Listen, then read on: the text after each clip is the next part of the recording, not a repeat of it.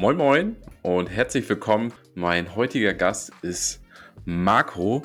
Er ist Stabsunteroffizier und hatte zwei Einsätze in Afghanistan. Einmal 2005 und einmal 2007. Hi.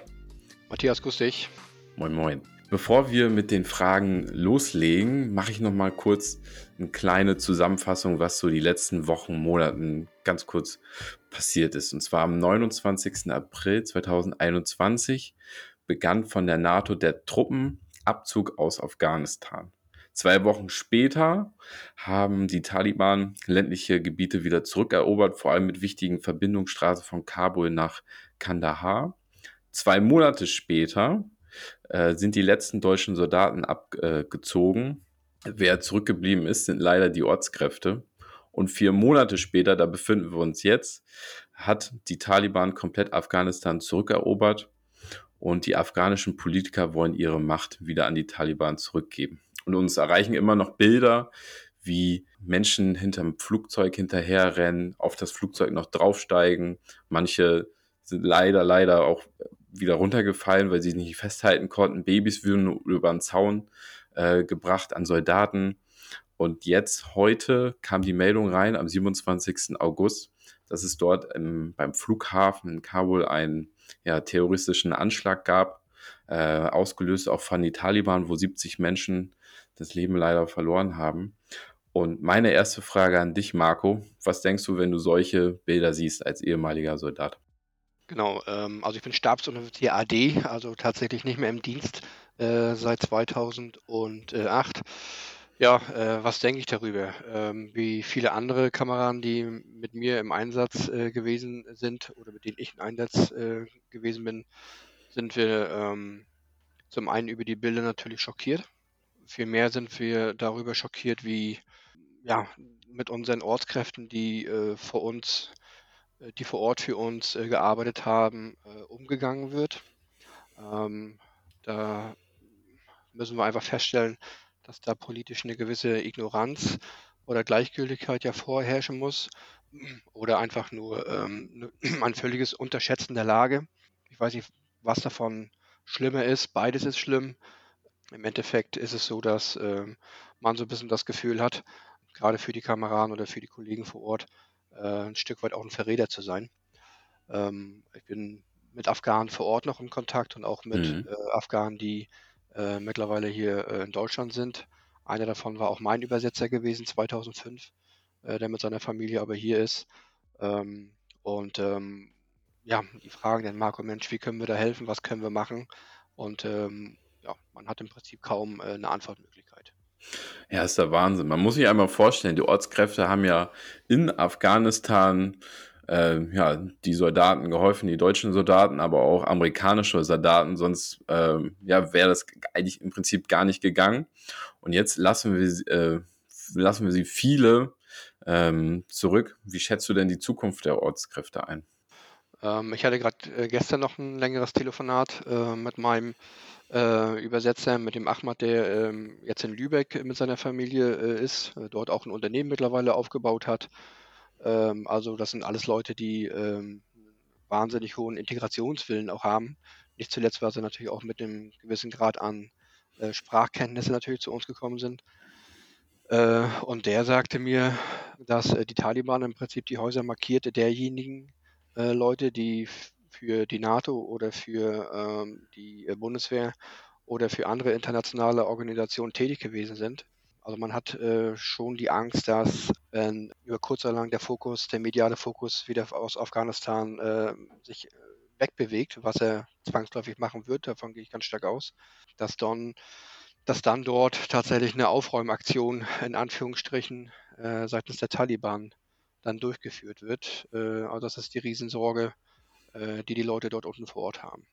Hm, also da, da werden dann ja, sprichwörtlich die Häuser mit Graffiti oder irgendwas markiert, damit man sieht, aha, das war, der hat mit jemandem von der NATO zusammengearbeitet.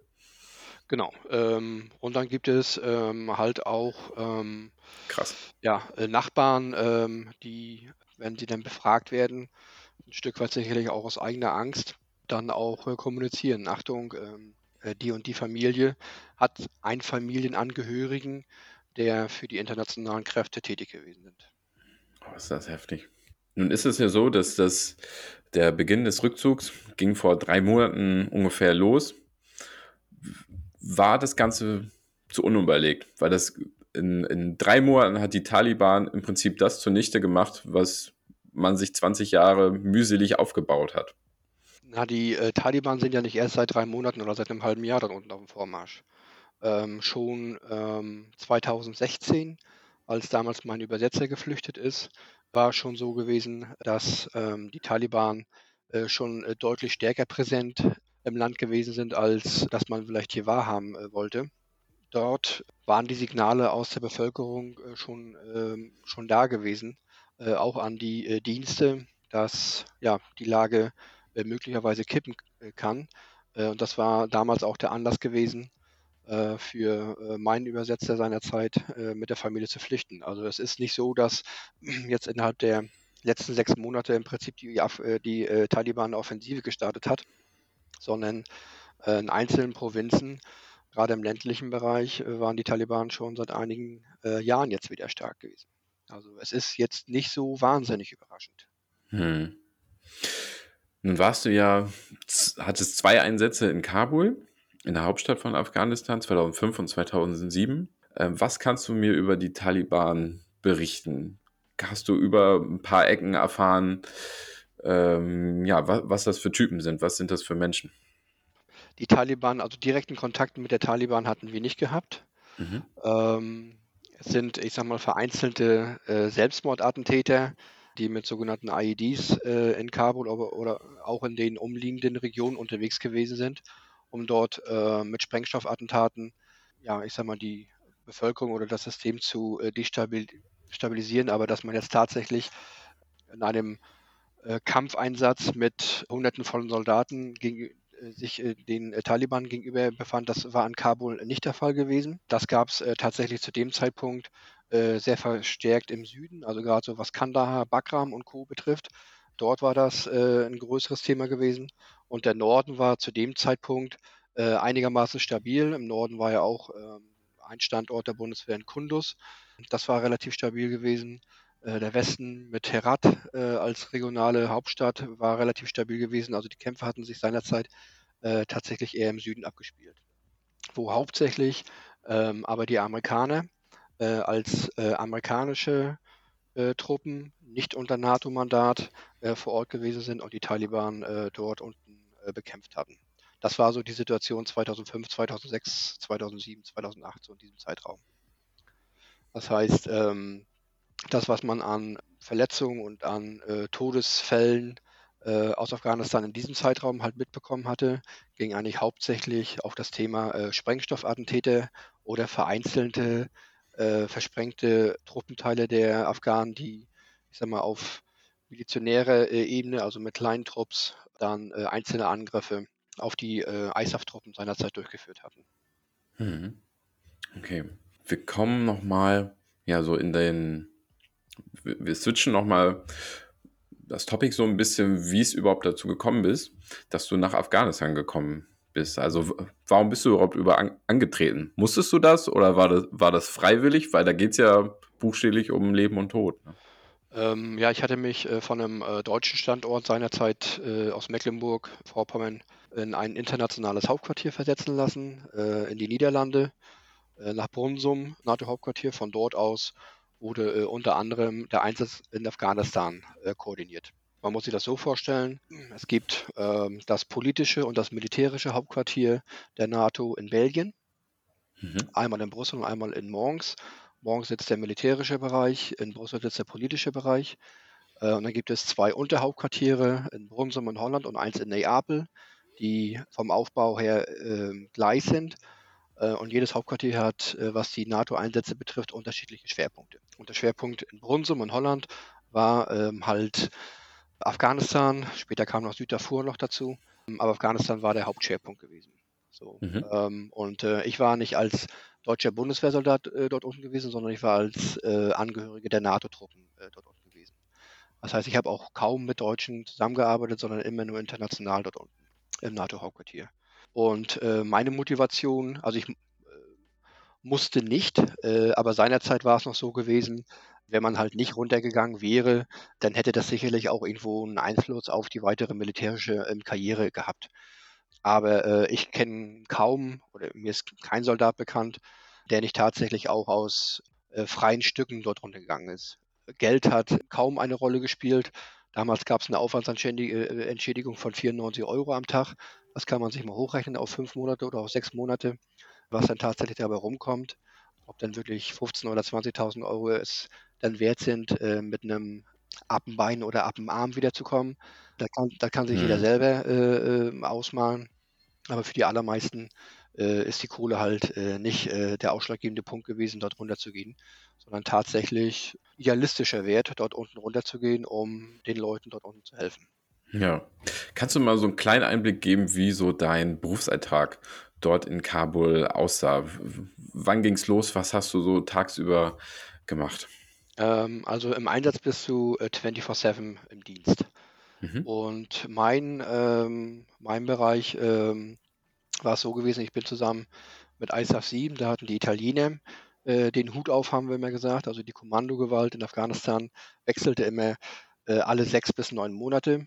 Dann hatte immer eine unterschiedliche NATO-Nation sozusagen die Kommandogewalt, die Führung äh, über die äh, Truppen dort unten vor Ort. In meinem Zeitraum, im ersten, waren es die Italiener gewesen. Und äh, in meiner Abteilung war ich der einzige Nicht-Italiener, also alle Italiener und meine Wenigkeit.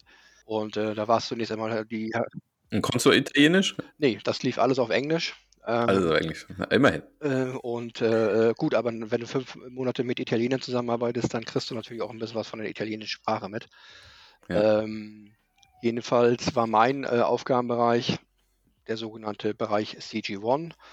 Das heißt, ähm, alles, was sich rum ums Personalwesen betrifft, das fängt an mit der Besetzung der Dienstposten vor Ort, geht weiter mit Deployments, also wie werden äh, Soldaten aus den NATO-Ländern äh, verlegt, äh, Casualty Reporting, also sogenanntes ähm, äh, Opfermonitoring, das heißt die unterschiedlichen Standorte der NATO, die dort in Afghanistan gewesen sind, mussten mir ihre Stärkemeldung sozusagen rüberschicken, mussten auch mir darlegen, gab es Opfer, ja, nein, wenn ja, durch welchen ja, durch welchen Unfall oder durch welche Auseinandersetzungen sind Leute gestorben bzw. verletzt worden.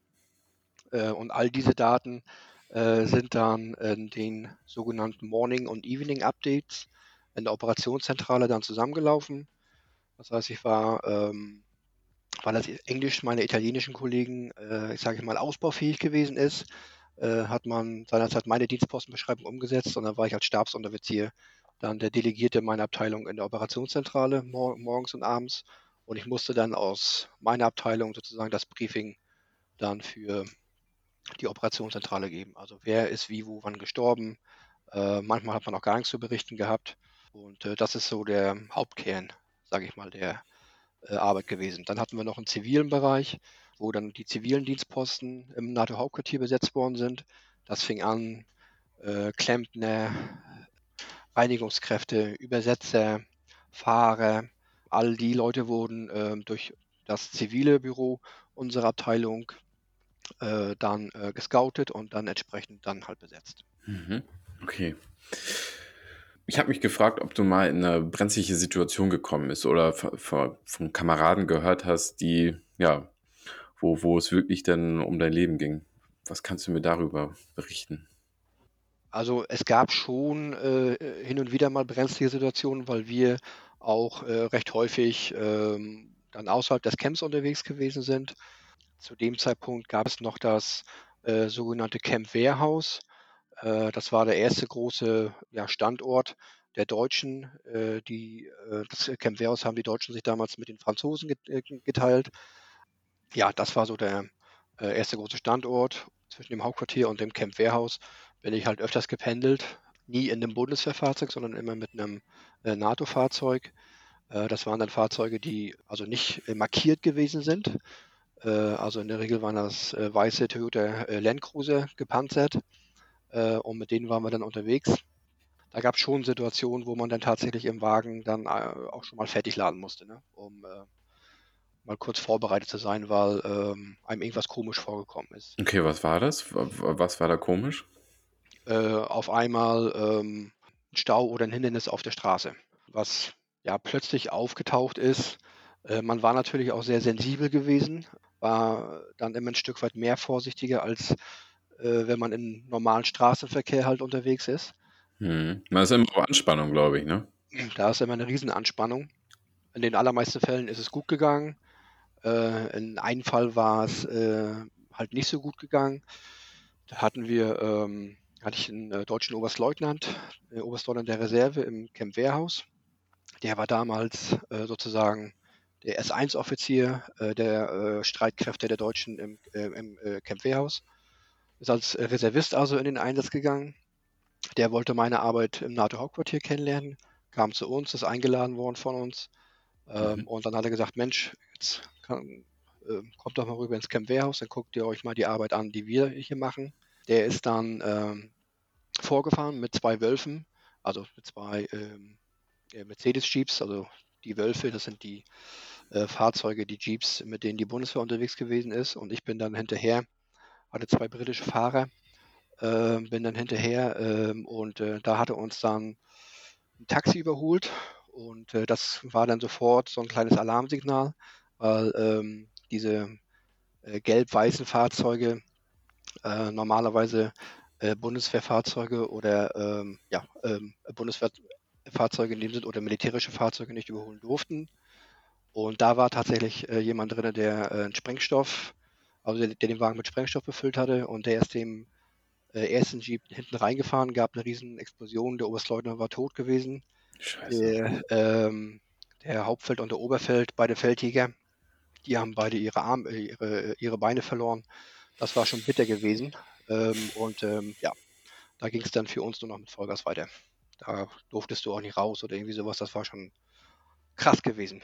Und ähm, ja, da weißt du dann, dass du äh, äh, in einem, äh, nicht nur in einem Kriseneinsatz bist, sondern halt auch in einem Kriegseinsatz bist. Das war schon prägend gewesen, das ne, muss man ganz klar sagen. Wahnsinn. Das heißt, das Taxi hatte euch überholt, um ihnen zu rum. Genau, also wir waren das letzte Fahrzeug in diesem Dreierkonvoi. Als militärische Fahrzeuge waren die beiden Wölfe sichtbar und äh, in einen ist er dann reingefahren. Oh, krass. Hast du noch Nachwirkungen von den Einsätzen in Afghanistan, wenn ich jetzt sowas höre? Ähm, Nachwirkungen nicht. Äh, mein Glück war gewesen, dass also mein Glück war gewesen, dass ähm, die Italiener, mit denen ich dort gewesen bin, die hatten schon äh, sehr viel Erfahrung gehabt in unterschiedlichen Einsätzen.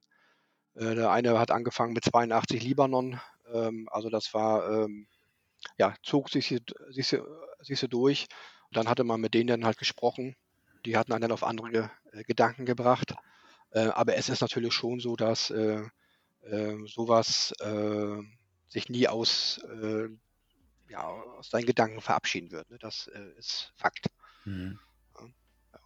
Aber da bin ich noch äh, ganz glimpflich äh, davon weggekommen. Da gibt es Kameraden, die sind an äh, solchen Themen oder noch viel, viel schwerwiegenden äh, Themen, wenn du natürlich selber im Feuergefecht bist und dann schießen musst oder angeschossen wirst oder neben dir tatsächlich der Kamerad dann äh, verwundet wird.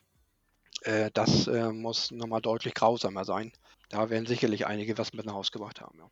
Hm. Jetzt haben wir über nicht so schöne Themen gesprochen. Was war denn das Schönste, was du in deinem Einsatz erlebt hast? Gab es irgendwas, was dich total überrascht hat und du dachtest, wow? Gab es tatsächlich, also zunächst erstmal äh, der Zusammenhalt äh, untereinander. Äh, der war sehr, sehr groß gewesen. Da hat es auch ähm, keine große Rolle gespielt, welchen Dienstgrad du hattest.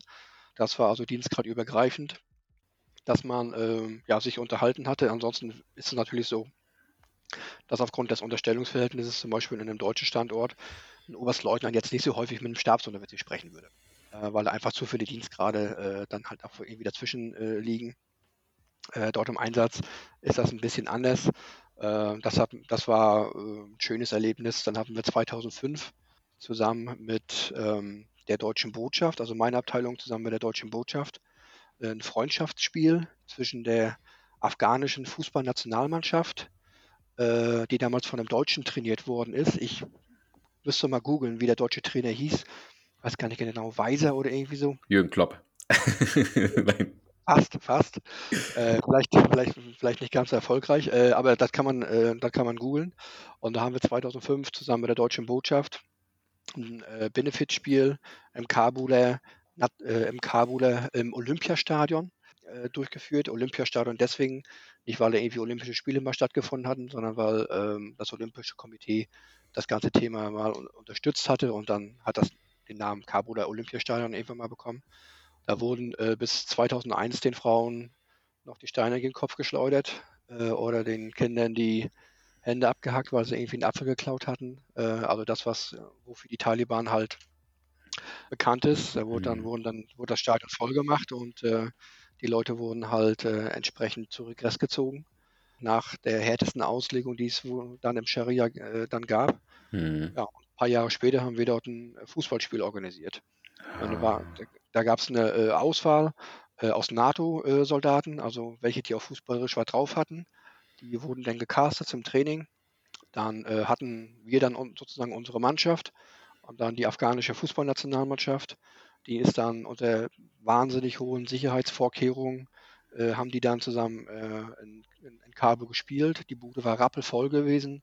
Die Leute waren euphorisch gewesen. Also es war zu dem Zeitpunkt hatte ich wirklich das Gefühl, Mensch, wir kriegen hier echt was auf die Beine gestellt. Äh, mhm. hier dreht sich, hier dreht sich was. Trotz der Gefahrenlage, die rundherum äh, halt herrscht. Man muss wissen, dass die Afghanen auch einiges gewohnt sind, was, ich sag mal, Gefahrenlage äh, betrifft. Das war. Ja, die müssen sich irgendwann daran gewöhnen, ne? Leider, leider. Ja. Also das war äh, mit das Grandioseste. Ja, das glaube ich. Ich ja, so wie du das beschreibst, da war bestimmt eine grandiose Stimmung dann im Stadion. Das war, ja, das war super gewesen. Ich weiß noch gar nicht mehr, wie das äh, ausgegangen ist. Ich glaube, die Afghanen glaub, haben, glaube ich, 1 0 gewonnen.